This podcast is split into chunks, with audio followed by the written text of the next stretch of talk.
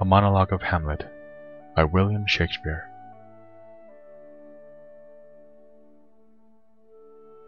To be or not to be?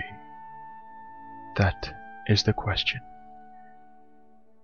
Whether 'tis nobler in the mind to suffer the slings and arrows of outrageous fortune, or to take arms against a sea of troubles and by opposing end them.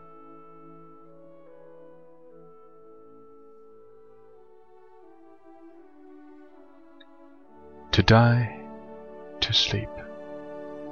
No more. And by sleep to say we end the heartache and the thousand natural shocks that flesh is heir to, 'tis a consummation devoutly to be wished.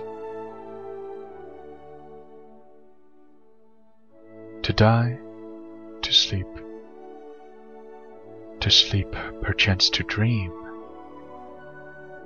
Ay, there's the rub. For in that sleep of death what dreams may come, when we have shuffled off this mortal coil, must give us pause. There's the respect that makes calamity of so long life. For who would bear the whips and scorns of time, the oppressor's wrong, the proud man's contumely, the pangs of disprized love, the law's delay, the insolence of office, and the spurns that patient merit of the unworthy takes? When he himself might as quietus make with a bare bodkin.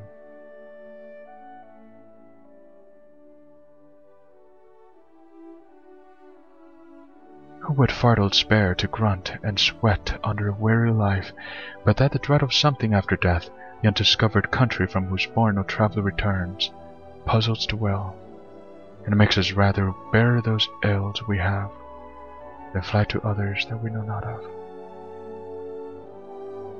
Thus conscience does make cowards of us all, and thus the native hue of resolution is sicklied o'er with a pale cast of thought, and the enterprises of great pith and moment, with this regard, their currents turn awry, and lose the name of action.